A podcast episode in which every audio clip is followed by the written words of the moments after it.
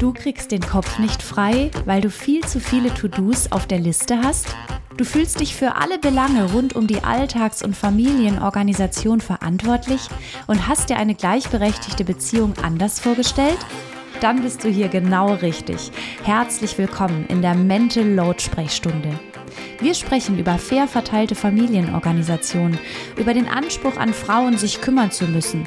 Und es kommen auch Männer zu Wort und erzählen von ihrer Sicht auf die Arbeitslast in den eigenen vier Wänden. Zusammen kriegen wir dein Mental Load in den Griff.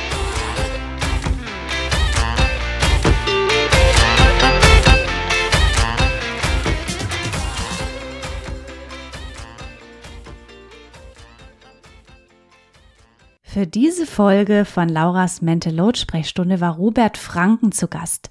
Robert ist Berater für Organisationskultur und Transformation und berät Unternehmen vor allem zu Themen wie Diversität und Gleichberechtigung. Wir haben über Mental Load gesprochen und wir haben eine Frage aus der Community beantwortet. Und zwar, wie startet es beim Mann, dass er mitdenkt und sich wie ein Teammitglied verhält in Sachen Familienorganisation? Robert und ich haben uns ausgetauscht, haben versucht, hier eine gute Lösung zu finden und dabei geht es natürlich immer auch um unser Gesellschaftssystem und unconscious bias, also diese Vorurteile, die wir in unserem Kopf haben, stereotype Rollenbilder, durch die wir natürlich auch immer so in Schubladen gepackt werden. Bedeutet, Frauen können gut Fürsorge, Männer kümmern sich um Geld und Co. Viel Spaß bei dieser Folge. Ich bin mir sicher, dass du wieder ganz viel mitnimmst und wenn du in einer Partnerschaft lebst, dann hört euch diese Folge doch am besten zusammen an. Guten Morgen, lieber Robert. Ich freue mich total, dass du heute Gast in meiner Mental Load Sprechstunde bist. Ich kann mich an unser letztes Gespräch erinnern. Ich glaube, wir hätten stundenlang quatschen können über sämtliche Themen. Ähm, wie geht es dir, Robert? Wo sitzt du gerade? Und dann interessiert mich natürlich, stell dich doch am besten auch direkt nochmal vor für alle Hörerinnen und Hörer, dass sie wissen, mit was für einer tollen Person sie heute äh, das Vergnügen haben. Ja, guten Morgen, Laura. Ich habe mich ebenso gefreut, nicht nur aufgrund des letzten Gesprächs, sondern weil ich den Austausch generell schätze und die Arbeit, die du machst. Ähm, ich sitze gerade in Köln und gucke endlich mal in verregneten Himmel. Mhm. Wer hätte gedacht, dass wir das mal sagen? Ja. Ähm, Ansonsten bin ich hier ähm, nach wie vor Freelance unterwegs als im weitesten Sinne Berater für Organisationen, die sich an die sogenannte Transformation machen. Ähm, ein Schwerpunkt, eine Schwerpunktperspektive ist für mich Diversity, Equity, Inclusion, Belonging, also dieses, diese Abkürzung DEIB ähm, als eine, äh, eine, eine Beobachtungsperspektive auf sehr viele Dinge innerhalb von Organisationskulturen, die für die Transformation wichtig sind. Und ich versuche Unternehmen dabei zu helfen, diesen Veränderungsprozess hinzubekommen und die Mitarbeitenden zu ermutigen, sich auf diesen Weg zu machen, weil da gehört eine Menge Mut dazu, sich dort zu bewegen. Ja, mir fällt direkt ein, dass du wahrscheinlich oder auch die Unternehmen, die jetzt mit dir zusammenarbeiten, auch mit Menschen konfrontiert sind, die dem völlig ähm, negativ gegenüberstehen, aus Angst vor Veränderung, weil damit natürlich auch gewisse Machtstrukturen in, in Frage gestellt werden.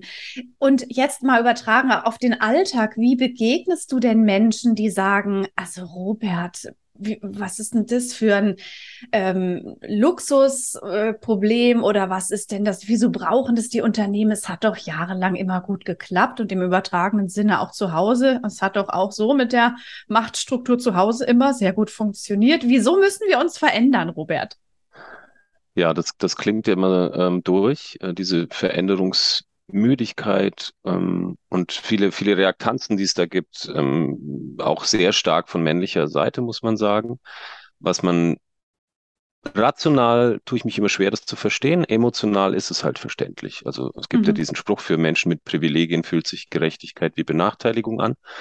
Das sehr heißt, wenn du gewohnt bist, dass dir gewisse mhm. Dinge zustehen, dann empfindest du die Abgabe bestimmter Privilegien oder zumindest schon die Reflexion ähm, als mindestens anstrengend und je nachdem, ähm, wie du auch beschaffen bist, äh, auch vielleicht als bedrohlich. Und ich begegne dem, ich versuche dem wertschätzend zu begegnen, gleichzeitig aber auch mitunter dann konfrontativ, weil wir brauchen ein paar ähm, Provokationen wahrscheinlich auch im Diskurs, mhm. damit wir da überhaupt mal ähm, Reaktanzen auslösen und damit das nicht alles mh, hm, weggelächelt wird oder was du wahrscheinlich auch kennst, mit einigem Zynismus mhm. äh, sozusagen belegt und damit versucht wird, abzu abgewehrt zu werden.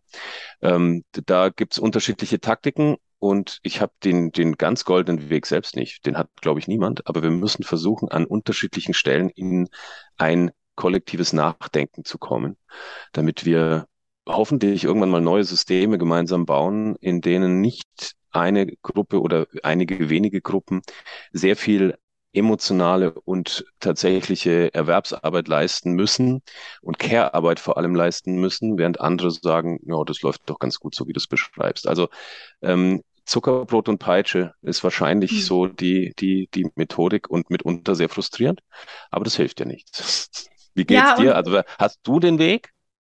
Ja, also zunächst mal muss ich dir total recht geben, wie, wie wichtig es ist, so starke Stimmen zu haben. Da bist du für mich ein absolutes Vorbild, aber ich denke auch an die Alex Zykunow, die da immer auf Instagram ordentlich rumpoltert und wir brauchen genau die Menschen, die auch sagen, so, ich hau jetzt mal auf den Tisch, äh, weil, weil wir doch so mit dieser zurückhaltenden, freundlichen Art da manchmal nicht genug, ähm, genug Veränderung hervorrufen. Und deshalb braucht es, finde ich, diese, diese starken Stimmen. Und ja, Zumal, wenn ja, ich das noch ergänzen darf, das Perfide daran ist ja, dass diejenigen ähm, sich zu Wort melden müssen, die die ganze Arbeit leisten.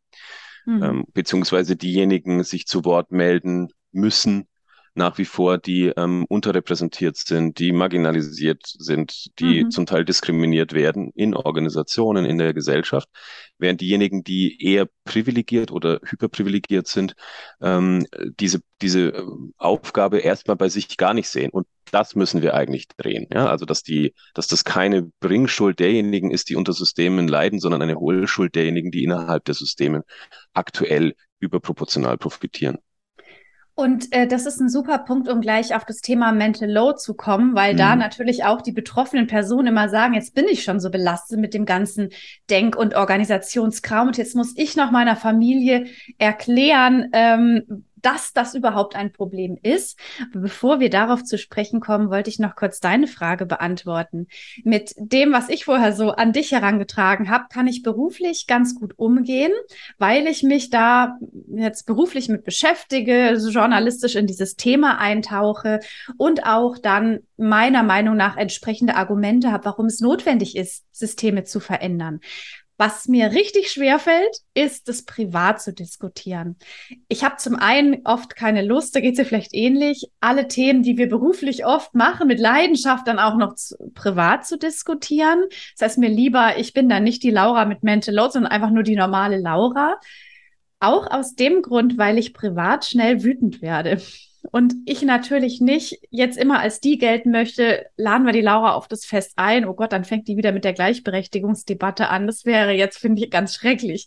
Privat habe ich da keinen Umgang gefunden. Beruflich kann ich mich da irgendwie sehr gut von distanzieren. Ich weiß nicht, ob du dieses private Problem kennst. Das ist voll spannend, weil ich kann das nachvollziehen, aber natürlich auch nochmal von der umgekehrten Seite, weil ich auch zum Teil merke, ähm, wie einfach es ist für jemanden wie mich, ähm, sich privat gar nicht so stark engagieren zu müssen, zumindest theoretisch. Stimmt, das ja. heißt, du musst dich eigentlich immer wieder dazu anhalten, Moment mal, wie ist denn die Verteilung gerade? Und ähm, mhm. wir haben glücklicherweise jetzt in der Konstellation, in der ich lebe, mit meiner Partnerin und meinem, meinem Kind, ähm, die gegenseitige Wahrnehmung immer mal wieder drauf zu gucken, wie geht es denn allen dreien im Moment? Mhm. Weil es geht ja mhm. nicht immer nur um mhm. eine dieser Personen. Es muss ja irgendwo allen dreien einigermaßen gut gehen. Mhm. Ähm, und es darf nicht so eine Schieflage entstehen, dass eine der Parteien über eine lange Zeit ähm, äh, eine, eine Überbelastung trägt. Mhm, welcher, und das mhm. ist ein permanenter Aushandlungsprozess und das kennst du.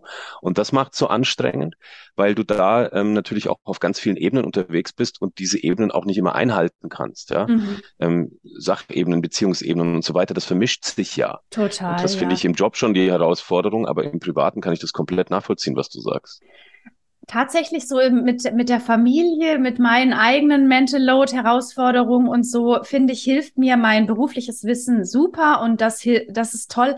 Aber so, es sind diese so Freundinnen, die an mich herankommen, mal so, oder, oder auch Männer, die dann sagen, was machst du beruflich? Und, und dann geht's halt immer los, ne? Und, und dann ist so ein bisschen, ja, es gibt auch wirklich Leute, die, glaube ich, mit mir manchmal nicht gern reden, weil die immer denken, ich bin auch, ich bin auch im privaten Umgang die Laura mit dem Buch hier, äh, nicht die Frau fürs Leben. Und die kommt mir jetzt mit den Parolen und wollen gar nicht so richtig mit mir reden. Und das finde ich da manchmal ein bisschen schwierig, weil ich natürlich mein berufliches Thema jetzt nicht auf jeder Party ansprechen will. Und weil ich aber auch gleichzeitig dieses ähm, mit Frauen über Mental Load sprechen, dann gerate ich schnell in so eine Expertinnen-Situation und ich will nicht meinen Freundin, ich will meinen Freundinnen ein Mensch und eine Freundin sein und nicht so eine verkappte Coachin, die jetzt bei jedem Kaffeeklatsch irgendwie ihr, ihren Ratgeber auspackt. Ja, also ich merke, ich merke im, im Freundeskreis bei den männlichen Freunden, die ich habe, ähm, durchaus so diverse Berührungsängste mit ein paar Themen, mit denen mhm. ich mich beschäftige. Mhm. Ähm, gleichzeitig aber auch eine große Offenheit, dann, wenn sie mal die kleine Hürde genommen haben, ähm, einige der Dinge zu diskutieren und auch den Safe Space, den es dann gibt, zu nutzen, ähm, mal ein paar vermeintlich äh, nicht super korrekte Fragen zu stellen und mhm. ähm, sich mit eigenen Struggles auseinanderzusetzen und die auch zu verbalisieren, was du ja sonst schwer machen kannst in der Debatte, mhm. ne, weil dir mhm. dann Leute auch zu Recht sicherlich reingrätschen. Ähm, aber diese, diese Rolle ähm, muss auch ab und zu verlassen werden dürfen. So mhm. wie du mhm. sagst, ähm, man möchte nicht immer als Expertin für XY ähm, daherkommen. Man ich hat ja auch noch eine, eine private Seite, die Leute auch vielleicht noch, noch von, von, von anderen Zeiten kennen, als man noch nicht so auf der Höhe des Diskurses war, sagen wir es mal ganz vorsichtig, als was mich angeht. Ganz genau. Ich stelle mir das auch vor, schwierig vor, wenn jemand Juristin oder Ärztin ist und dann kommst du da auf eine Party und sagst so, ich habe hier so eine komische Stelle am Arm. Und ich glaube, das ist auch so ein Beruf, ähm, bei dem man so ein bisschen manchmal denkt, ey Leute, ich bin hier die Lisa oder der Thomas oder wer auch immer und nicht Dr. Dingsbums und ich habe gar keinen Bock auf eure ähm, äh, Krankheiten oder äh, das stelle ich mir zum Beispiel auch ein bisschen schwierig vor. Ja, voll. Und ähm, manchmal möchte man aber auch selbst, wenn man gefragt wird, was, mach, was machst du so beruflich, sagen, ah, kennst du nicht. Äh, ganz ähm, genau, genau. Oh, das kenne ich auch. Ja, genau. Wo, wie beschreibt man es, wo fängt man an? Man möchte einfach sowas sagen wie Optikerin. Dann weiß jeder, was du machst. Und genau, das wäre manchmal ganz schön, wenn man so ein Berufsfeld hat, wie wir es haben. Mhm. Robert, du hast anfangs schon ähm, über deine berufliche Tätigkeit gesprochen und ich finde, da habe ich schon so viele Anknüpfungspunkte gespürt auf Mental Load bezogen, auch auf unsere Mental Load Sprechstunde. Und ich habe eine Frage aus der Community, die hat eine Frau gestellt und ich möchte sie einfach mal hier in den Raum stellen, weil es glaube ich so ein bisschen auch das Gespräch auf dieses Thema Mental Load bringt. Und sie fragt, wie startet es beim Mann? Also sie ist hier sehr offen, sie von, ähm, sp spielt vermutlich auf ihren Partner an. Wie startet es beim Mann, dass er mitdenkt und sich wie ein Team verhält? Und für alle, die sich jetzt noch nicht so richtig auskennen, es bezieht sich so auf dieses Mental Load Problem, also dass die Last ist an alles denken müssen. Und das ist so einfach zu Hause, gerade im privaten Umfeld. Was gibt es an Fürsorgearbeit zu tun? Jetzt mal ganz konkret. Das Öl ist alle und es gibt kein Toilettenpapier mehr. Ähm, das Kind braucht neue Turnschuhe und überhaupt die Tonne muss rausgestellt werden. All dieses Zeug, an was man denkt. Und wenn so eine Person, und das ist wahrscheinlich die Fragende hier, die ist, die an alles denkt, wie kann man jetzt zum Beispiel auch aus dieser männlichen Perspektive dem Partner klar machen, hey, wir sind doch eigentlich ein Team und all diese Aufgaben sind ja unsere Verantwortung, auch wenn es bisher anders aufgeteilt war. Robert, ich weiß, schwierige Frage. Ich frage dich einfach also, trotzdem mal. Super, super Frage, weil es wahrscheinlich mhm. die Kernfrage dessen ist, ähm, ja. was wir an Systemveränderung ja wollen. Mhm. Bevor ich die beantworte, würde ich gerne ein, eine Sache sagen, wie mhm. ähm, dankbar ich für das Konzept Mental Load an sich bin, mhm. weil man endlich ja. mal etwas benannt bekommt dass man ganz lange nur diffus versucht hat zu spüren und zu erklären und sich dem anzunähern. Und mhm. ich benutze tatsächlich das Konzept der Mental Load weitergefasst ähm, als, als so eine mentale Grundbelastung, nicht nur was Care-Arbeit angeht, sondern generell für Menschen, damit ich auch im Jobumfeld Menschen beibringe, ihr müsst einen empathischen Zugang zu diesen Belastungen von Menschen finden, wenn ihr Interventionen plant in Organisationskulturen mhm. zum Thema Vereinbarkeit und so weiter. Weil wenn ihr das nicht tut, dann bleibt das abstrakt, was ihr macht. Mhm. Und dann ist das sehr maßnahmenorientiert und nicht bedürfnis- und bedarfsorientiert. Und mhm. deswegen, ich bin sehr dankbar, dass es diese Begrifflichkeit gibt. Ja. Jetzt zu dieser Herausforderung der Frage, wo fängt man an? Ähm, ich glaube, dass eine Ebene der Diskussion Fairness ist.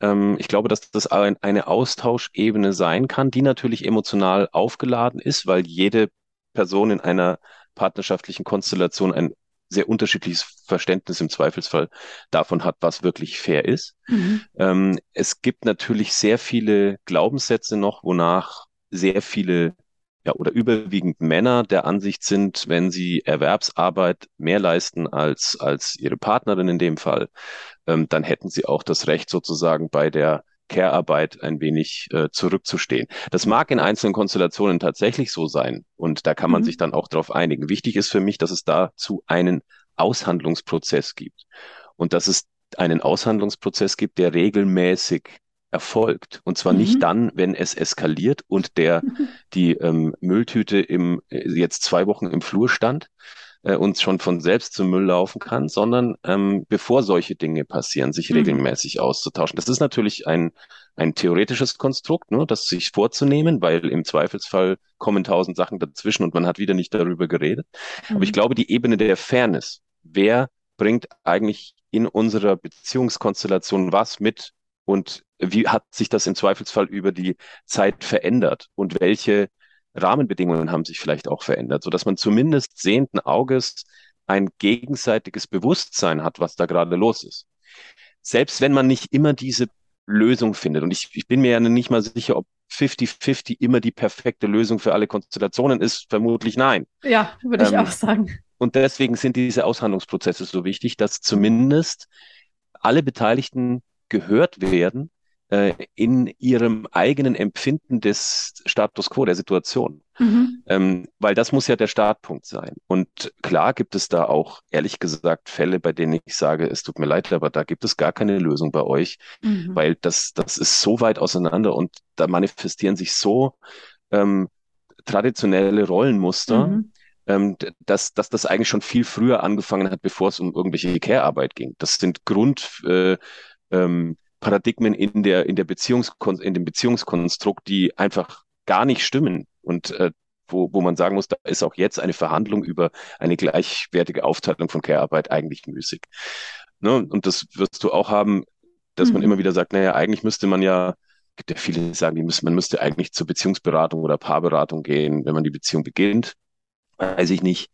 Ähm, aber es wäre zumindest mal sinnvoll, ähm, Diskussionen darüber zu führen, wie man sich die gegenseitige Aufteilung eigentlich vorstellt, und zwar bevor Dinge in das Leben treten und Personen und Menschen in das Leben treten, zum mhm. Beispiel Kinder, ja. die dann automatisch für eine Verschiebung, zumindest temporär, sorgen, die unter Umständen gar nicht bemerkt wird und die sich einschleicht und die dann bleibt. Das heißt, eigentlich braucht man dieses Bewusstsein schon, bevor man in so festere Strukturen reingeht.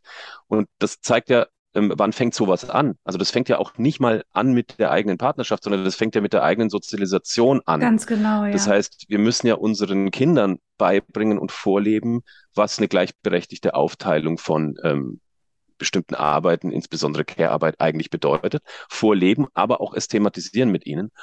Und da stelle ich ja auch fest, ich meine, mein, mein Sohn ist sieben, welche Rollenmuster sich da schon einschleichen. Oh ja. Mhm. Und da muss man wiederum aufpassen, äh, ich will mir keine feministischen oder profeministischen Vorträge halten, sondern ich möchte schon, dass der da seinen eigenen Weg findet. Nichtsdestotrotz, ab und zu ist ein vehementer Hinweis darauf notwendig, so, nein, das ist dein Job und ähm, das ist nicht okay, wie das gerade an der und der Stelle läuft. Aber es ist brutal schwierig und ich bin super gespannt, wie du mit solchen Sachen umgehst, weil das ist ja tatsächlich die Kernfrage. Ähm, und was du gerade auch noch mal sagtest, möchte ich noch ergänzen damit, dass eigentlich auch in Schulen gehört. Und das erlebe ich sogar in meinen Vorträgen, dass sich LehrerInnen melden oder sagen, hey, eigentlich müsste man doch sowas an Schulen diskutieren. Da Thema Unconscious Bias. Also wieso sagt Lehrer oder Lehrerin, ich brauche noch fünf starke Jungs, um die Tische rauszutragen?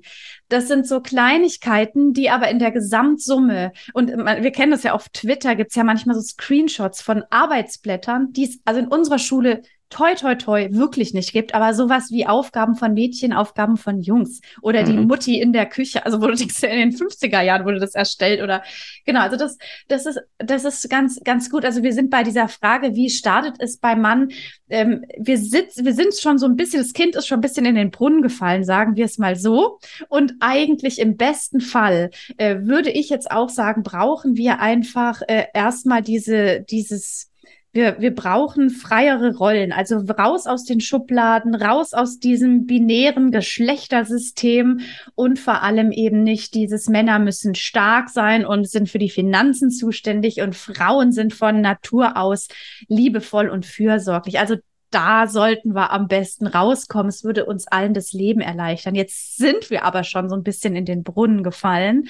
Und jetzt die Frage, wie startet es beim Mann, dass er mitdenkt? Und ich finde genau, was du gesagt hast, das ist eigentlich auch der Prozess, den ich mit in meiner Arbeit immer so mit an die Hand gebe. Dieses Aushandeln. Wer macht wie viel Arbeit und was ist überhaupt Arbeit? Und da ist das Thema Mental Load so wichtig, weil Mental Load, dieses Konzept äh, nochmal zeigt, auch dieses an alles denken müssen ist Arbeit. Und zwar Arbeit, die dazu führen kann, dass wir uns belastet fühlen, bis hin zu psychischen Erkrankungen. Ich kann die Frauen gar nicht zählen, die sich verzweifelt an mich wenden und sagen, ich könnte mich morgens heulend in die Küche setzen. Und ich kenne es ja selber. Und ich glaube, das ist sowas, dieses, was du meintest, aushandeln, wer macht was ähm, was ist für uns in Ordnung, was ist für uns auch möglich an Arbeitsaufteilung, was fühlt sich gut an und vor allem die Wertschätzung dessen. Und dann, wie startet es beim Mann, dass er mitdenkt, ist für mich immer noch zum Schluss ein ganz praktischer Tipp. Wir brauchen die Erfahrung. Was bedeutet es, diese Arbeit zu machen und was bedeutet es, diese Arbeit zu machen? Und erst wenn ich das selber gemacht habe, wenn ich mal zu Hause war mit einem Baby und einem Kleinkind einen ganzen Tag, dann weiß ich, wie es sich anfühlt, oder, Robert? Das ist du hast natürlich in allen Punkten recht und du hast dich da noch viel stärker natürlich damit befasst als ich, aber ähm, dieses Erfahrung machen, das hat für mich auch so eine, da, da ist auch eine Ambition drin, denn mm. ähm, also ich kann, man kann ja immer nur von sich auf andere dann erstmal schließen, was manchmal ein bisschen schwierig ist, aber beispielsweise war meine Selbstständigkeit auch ein Vereinbarkeitskonzept. Ich wollte einfach eine Flexibilität haben ähm, für die, äh, für meinen, für meinen Sohn ähm, und für die Familie. Und die habe ich jetzt in einem ganz anderen, in einer ganz anderen Form als in einem Angestelltenverhältnis. Da tut sich viel, aber das ist immer noch sehr starr. Mhm. Und ähm, ich versuche auch das immer zu übertragen, dann auf diese ganze Diskussion, in der ich immer dann stecke.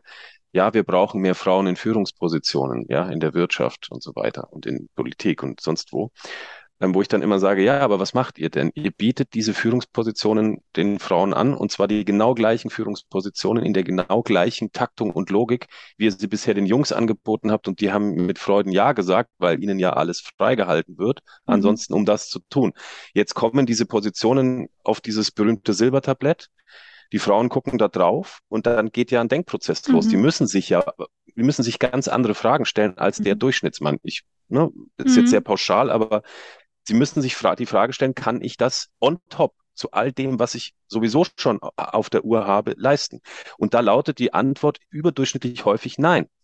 Mhm. Diese Antwort wird aber nicht in den Kontext gesetzt, warum sie erfolgt, sondern da wird nur gesagt, ja, die Frauen wollen ja nicht. Und das ist eine ganz perfide mhm. Diskussion, mhm. die wir gerade führen, weil die diese, Zer diese Zerreißprobe noch weiter eskaliert. Stattdessen müssten wir ja reingucken und sagen, wie kann ich denn bestimmte Rahmenbedingungen gestalten, damit Menschen, die überdurchschnittlich belastet sind, aus welchen Gründen auch immer, trotzdem oder vielleicht gerade deshalb Ja sagen. Und da muss ich eben als Arbeitgebende oder als Arbeitgebender Faktoren einbeziehen, die ich bisher sehr, sehr gerne auf das sogenannte, die sogenannte, sogenannte Privatleben ähm, abgeschoben hatte. Und das muss ich mitdenken, wenn ich Vereinbarkeit denke. Mhm. So, und umgekehrt, ähm, brauche ich als, als Mann eine Care-Ambition. Mhm. Und das Gemeine, was gerade passiert, um, um Care-Sektoren auch in, in der Pflege und so weiter aufzuwerten, fangen sie jetzt an zu sagen, ja, wir müssen bessere Löhne bezahlen und wir müssen mehr Vereinbarkeit, wo ich mir denke, ja, mit dem Ziel, mehr Männer in Care zu bringen. Aber wie perfide ist das denn? Für die Frauen hat offensichtlich bisher ein, ein, ein, ein, ein, ein warmer Händedruck gereicht, wenn überhaupt, damit sie das machen. Und jetzt, wo die Männer da reinkommen sollen, fangen sie plötzlich an, über die Attraktivität bestimmter Tätigkeiten nachzudenken. Da müsste man ja spätestens merken, was hier passiert. Mhm. Und nochmal, eine Care-Ambition zu entwickeln. Und das ist eine permanente Herausforderung. Ich muss mir, wenn ich meinen Sohn von der Schule abhole, oder sonstige Dinge mache, die weniger prätentiös sind, permanent ja auch sagen, das ist vollkommen sinnvoll, was du da gerade tust. Und zwar mindestens so sinnvoll wie bestimmte Dinge, die du im Job machst. Mhm. Also ich muss diese Gleichwertigkeit von Care und Erwerbsarbeit für mich ja erstmal herstellen. Und das ist eine Aufgabe, bei der wir Unterstützung brauchen, bei der wir auch ähm, aber natürlich ein, ist ein schmaler Grad der Unterstützung. Es darf natürlich nicht dahin münden, dass Männer für Selbstverständlichkeiten jetzt Lob kassieren. Das ist mhm. natürlich dann ein Extrem der Entwicklung. Und ja. jetzt fällt mir nämlich noch ein, was ich vorhin zu der Frage sagen wollte. Was ich ganz oft erlebe, ja, der Herr Meier, der Herr Müller oder der Herr Schmidt, ähm, unsere oberste Führungskraft, die unterstützt uns total bei, keine Ahnung, Netzwerk X oder Vorhaben Y. Ähm, der versteht das mit der Vereinbarkeit total, weil der ist jetzt äh, Opa geworden oder Papa geworden oder seine Tochter ist jetzt 15 und erlebt erstmals auch Diskriminierung, was auch immer. Das ist ja toll, ähm, dass der Herr Müller, der Herr Meier oder der Herr Schmidt das jetzt dann doch auch mal kapiert, dass Frauen andere Herausforderungen im Leben haben als vielleicht er. Ich frage mich nur, warum es so spät passiert. Und wir können nicht mhm. warten, bis jeder Mann ähm, die Erleuchtung hat, weil es plötzlich um die eigene Family geht. Nein, das ist eine empathische Herausforderung und eine ambitionierte Herausforderung, sich in Care-Arbeit zu engagieren. Und Care ist wahrscheinlich das Sinnvollste ohnehin, was wir füreinander tun können. Das ist, das ist der, genau der Punkt, an der, der wahrscheinlich auch die Frage, auch wenn es jetzt vielleicht, man hätte ja gerne immer eine etwas konkretere Lösung, aber es ist wahrscheinlich genau dieses Ding. Also wie startet es beim Mann, dass er mitdenkt? Und da war jetzt die Antwort einfach auch, indem er versteht, wie wichtig und wertvoll die Arbeit für seine Familie ist, für ihn, aber auch für die Gesellschaft. Also wieder diese Aufwertung von Fürsorgearbeit, die, und da hattest du auch gerade gesagt, die eigentlich auch die erfüllendste, schönste Arbeit ist, nichtsdestotrotz vielleicht auch immer noch als unmännlich gilt und sich deshalb so Männer, die ähm, sehr starke traditionelle Rollenbilder haben, sagen, auf keinen Fall. Wenn ich hier mein Kind abhole, mache ich mir, also das ist jetzt natürlich eine extreme Position, die es, die es so ähm, vielleicht nicht mehr alltäglich gibt, aber die einfach sagen, dass das passt nicht in mein Bild von einer Tätigkeit eines Mannes. Und ne, da, da sehen wir schon wieder, weil du auch sagtest, wir müssen kontinuierlich daran arbeiten, aufklären, äh, darüber reden, das in verschiedene Gesellschaftsschichten bringen. Aber letztendlich ist das wahrscheinlich der erste es und wichtigste ja, Schritt. Es ist ja noch viel schlimmer als was du beschreibst. Ähm, ich glaube, dass Männer überdurchschnittlich häufig Fürsorge fast konsumieren. Für sie wird gesorgt. Mhm. Ähm, ja. Es gibt ein Buch, das mir irgendwann mal in die Hände gefallen ist, ähm, das heißt Männer lassen lieben. Ähm, das ist auch nicht mehr im Druck, mhm. Mhm. obwohl es brandaktuell ist, wo der Autor seine eigene ähm, Lernreise quasi so ein bisschen rekapituliert und mhm. auch die Konflikte mit seiner Partnerin beschreibt, die eigentlich immer gesagt hat, du musst dich mit den Dingen beschäftigen und er hat es nicht getan und er entschuldigt sich erstmal über dieses Buch bei ihr, dass er das erst jetzt tut. Mhm. Und dann stellt er eben fest, wie fragil im Durchschnitt Männlichkeit eigentlich ist und mhm. wie abhängig sie ist von einer emotionalen Versor einem emotionalen Versorgtsein. Und da rede ich jetzt noch gar nicht von ähm, Care-Arbeit im Sinne von äh, Kochen, Putzen, Waschen, Kinder, sondern emotionale Versorgung von Männern, die wird als selbstverständlich ähm, in Partnerschaften ganz oft angesehen. Und das ist fast schon eine, eine Konsumentenhaltung, die da entsteht. Was, wenn du man, wenn man sich vorstellt, dass das dann mal wegfällt, durch Trennung zum Beispiel, dann viele Männer fallen dann ins Nichts. Mhm. Die haben nichts mehr, die haben keine eigene emotionale äh, Grundlage dort mehr. Und nochmal, ich sitze da in, in, in, in, im selben Glashaus. Mhm. Auch ich habe bei mir gemerkt, dass ich nach zum Beispiel Trennungen ähm, wirklich äh, diese, die, ich meine, jeder ist nach Trennungen wahrscheinlich erstmal emotional belastet. Ja. Aber ja. die Frage ist, wie tief fällt man wirklich? Mhm. Und warum fällt man denn so tief? Und es gibt ja ganz viele Eskalationen auch bei Trennungen. Und ich will jetzt gar nicht das Fass mit Femiziden aufmachen, aber in welche extremen mhm. Richtungen sowas kippen kann, wenn Männer diese unglaubliche emotionale Bedürftigkeit, die sie ja haben, nicht mehr automatisch in Selbstverständlichkeit ja, befriedigt bekommen, ähm, dann ähm, merkt man erst, wie fragil das ganze Konstrukt wirklich ist. Und auch dafür müssen wir ja umdenken. Wir brauchen eine emotionale Stabilität bei allen Menschen, so dass das nicht abhängig ist immer von anderen Personen. Und dann gehen wir auch hoffentlich andere Beziehungen miteinander ein. Das ist jetzt eine Riesenherausforderung, ne, mm. die, die, wir da gerade ankratzen. Aber ich finde, das gehört unbedingt in diese Diskussion über Care mit hinein, diese, diese Konsumentenhaltung zum Teil, dieses unreflektierte, was nehme ich eigentlich für selbstverständlich versus was gebe ich eigentlich hinein. Mhm. Ich mache es mal konkret. Ähm, also du hast einen Sohn und eine Tochter und ähm, mit der Tochter zusammen wird dann so in Adventszeit irgendwie die Wohnung geschmückt und sie sieht auch, dass schon die Mama so Atmosphäre schafft, mal einen Blumenstrauß hinstellt, entwickelt dadurch durch dieses weibliche Vorbild, ja, sie sieht halt die Mutter als Frau, als weibliches Vorbild und macht das dann auch. Der Junge hingegen erlebt so ein bisschen so eine selbsterfüllende Prophezeiung. Es ist halt ein Junge, ach, der zündet halt nicht gern Kerzen an, der, der interessiert sich nicht so für, für dieses ganze Schöne konsumiert natürlich, aber jetzt ist es ein Kind, aber dann auch vielleicht als erwachsener Mann diese schöne Atmosphäre, sagt aber, Kerzen und Blumen sind nicht mein Ding, lebt aber zum Beispiel in einem Ambiente, das liebevoll, geschmacklich, wie auch immer, ähm, herausgeputzt ist. Das eine, diese Atmosphäre schaffen und dann ist es auch dieses, sich kümmern, auch gerade denke ich bei Jungs wieder, ähm, ach, der ist so chaotisch, ich muss mich da kümmern, dass der die Struktur hat. Die Mädchen wiederum sage ich, das kriegt die schon alleine hin. Ach, die Mädchen sind alle so kompetent. Das heißt, es ist wieder dieses Schubladendenken, dass wir Mädchen diese Aufgabe ähm, auferlegen und sie dadurch auch sehr kompetent werden. Und jetzt wäre das Ziel, es den Jungs genauso zuzutrauen und zuzumuten im organisatorischen, im fürsorglichen, im Care-Bereich, weil es ist eine Superkraft. Und wenn wir sie alle irgendwie beherrschen, haben wir kein Mental Load Problem mehr. Jetzt ist es aber aktuell so, dass diese Superkraft nicht nur auf Frauen, aber sie sind dazu eben so sozialisiert, sind darum auch sehr kompetent darin und verstehen nicht, warum, jetzt kommen wir zu diesem Thema, warum sieht mein Mann nicht, was getan werden muss? Warum bin ich hier die Einzige, die irgendwie und dann zusätzlich, was du vielleicht auch hast anklingen lassen, dieses, ich bin auch so die Gesprächspartnerin und Therapeutin meines Partners. Ich höre ihm zu, ich frage ihn und dann sage ich so, er spricht halt nicht gern, ich muss manchmal so aus ihm rauskitzeln, überlege ich, wie kriege ich es aus ihm raus? Er hat was, wie trete ich ihm nicht auf. Also, weißt du, wie ich meine? Und schon sind wir in diesem, mhm. was du sagtest, ich bin der Konsument, die Mama kümmert sich um meine Schulsachen, meine Partnerin macht's hier schön in der Wohnung und ich kann auch jedes Mal irgendwie kommen und erzählen, wenn mir was auf der Seele brennt, komme aber weniger oft auf die Idee zu fragen, sag mal, wie geht's eigentlich dir? Es ist alles überspitzt, aber einfach mal so ein fiktives Beispiel aus einer random Familie. Ich finde gar nicht, dass das überspitzt ist. Du triffst mehrere Punkte komplett in der Mitte. Ähm, diese, diese Perpetuieren auch bestimmter Rollenmuster, ne? Dieses, ähm, was, was du so gut beschrieben hast, ähm, das ist total nachvollziehbar und das, das liegt auch, glaube ich, da, da, da liegt auch so ein bisschen der Kern.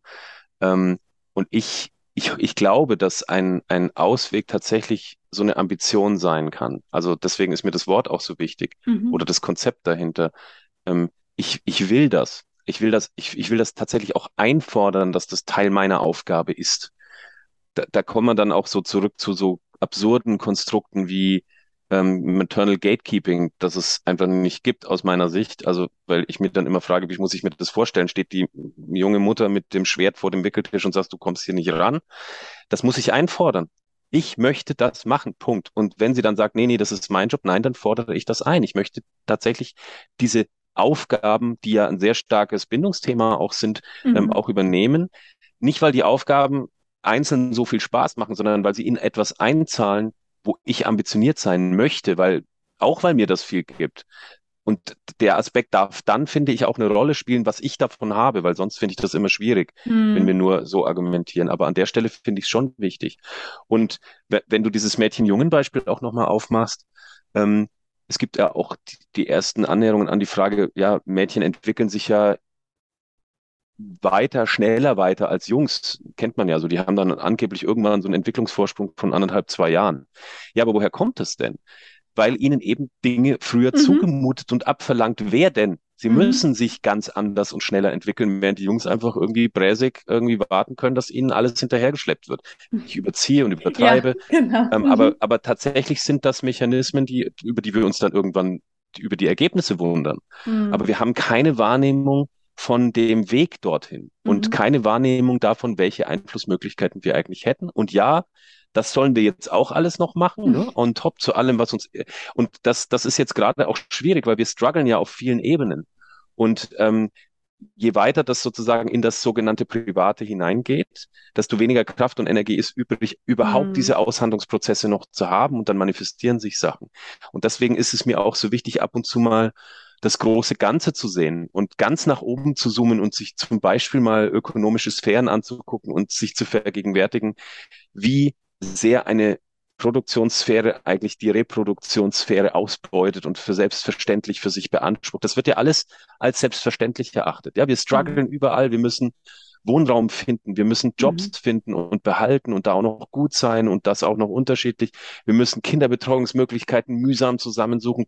Das sind die Struggles, die man eigentlich nicht bräuchte.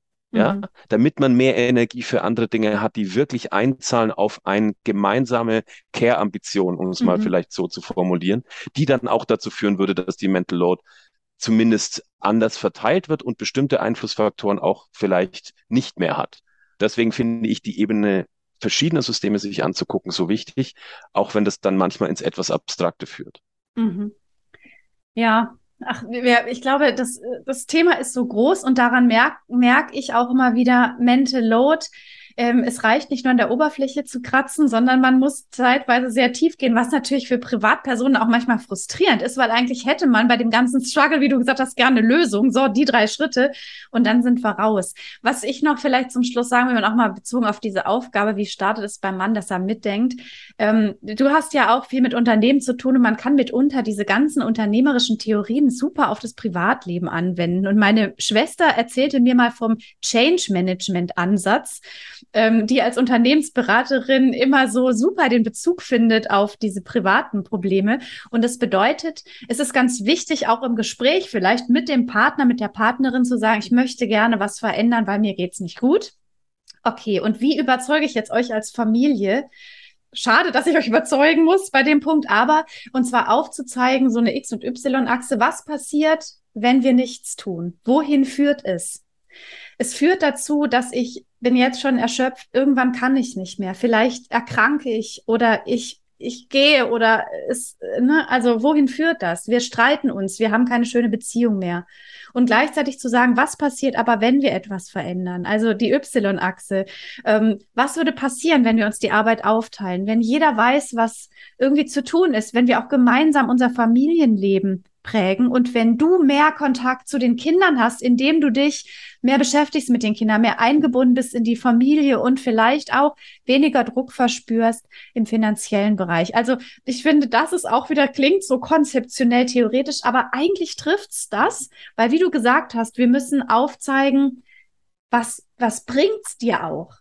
Wenn du dich veränderst. Und wir Menschen, gerade wir Deutschen und ganz besonders wir Schwaben, Veränderung eher nicht so unser Ding. Huh, gruselig. Das ist ja menschlich verständlich, dass wir da ein bisschen vor zurückschrecken, ja. aber das, was du da, was du da ähm, beschreibst, das ist ja letztendlich dieser Aushandlungsprozess, mhm, um den es genau. geht. Ja. Alle Perspektiven mal auf den Tisch bringen und tatsächlich auch super, in die Zukunft zu gucken, welches Szenario führt eigentlich wozu und wollen mhm. wir das? Mhm. Und was ja, wäre denn genau. ein Alternativszenario eines mhm. gemeinsamen Vorhabens? Und wenn ich das dann mal entwickelt habe, dann muss ich mich eigentlich in die Zukunft stellen und zurück ins Jetzt gucken. Mhm. Und dann genau. entscheiden, was muss ich eigentlich an jedem Schritt ab heute tun, damit das, was wir uns gerade eigentlich als Vision oder was auch immer gegeben haben, auch mhm. eintreten kann. Und das ist tatsächlich kein Unterschied zu Visionsprozessen in, in Unternehmen. Ähm, also vielleicht kann man doch mehr voneinander in den einzelnen Sphären profitieren, als man es bisher dachte. Absolut. Robert, es war mir wie immer ein Vergnügen. Ich wünsche mir für das kommende Jahr, dass wir uns mal live treffen, auf einem Podium, privat auf dem Bier, ganz egal. Äh, ich glaube, wir hätten viel zu quatschen. Ähm, Unbedingt. Ich, ich, finde vor allem auch diese unterschiedlichen Perspektiven. Ich finde es so wichtig, dass Männer und Frauen, dass wir so divers wie möglich miteinander sprechen, verschiedene Perspektiven eröffnen. Und ähm, deshalb bedanke ich mich für deine Zeit und äh, vor allem auch dein Wissen und deine Einschätzung und äh, wünsche dir jetzt erstmal noch ein, einen schönen Herbst und ähm, genau viel Freude auch bei deinen beruflichen Projekten. Ich danke dir ganz herzlich für deine Zeit. Ich habe viel gelernt und habe mir auch jetzt unter anderem notiert, für Herbst, Winter doch ein bisschen für atmosphärische Dinge in der Wohnung zu sorgen, mehr als im Vorjahr. Danke dafür. Sehr gerne, Robert. Mach's gut. Ciao. Ciao. Ich hoffe, diese Folge von der Mental Load Sprechstunde hat dir gefallen und du konntest einiges mitnehmen, das du im Alltag umsetzen kannst. Nun freue ich mich riesig, wenn du diese Folge bewertest. Und zum Abschluss noch ein Hinweis auf die kostenlose ultimative Steuerbordliste. Mit der könnt ihr einen Überblick über eure Haushalts- und Familienorganisationstätigkeiten bekommen, die Aufgaben untereinander verteilen und schauen, wie ihr den Alltagstrott auf die Reihe bekommt. Du findest die Liste kostenlos unter www.mental-load-akademie.de-liste. Ganz viel Spaß beim Verteilen.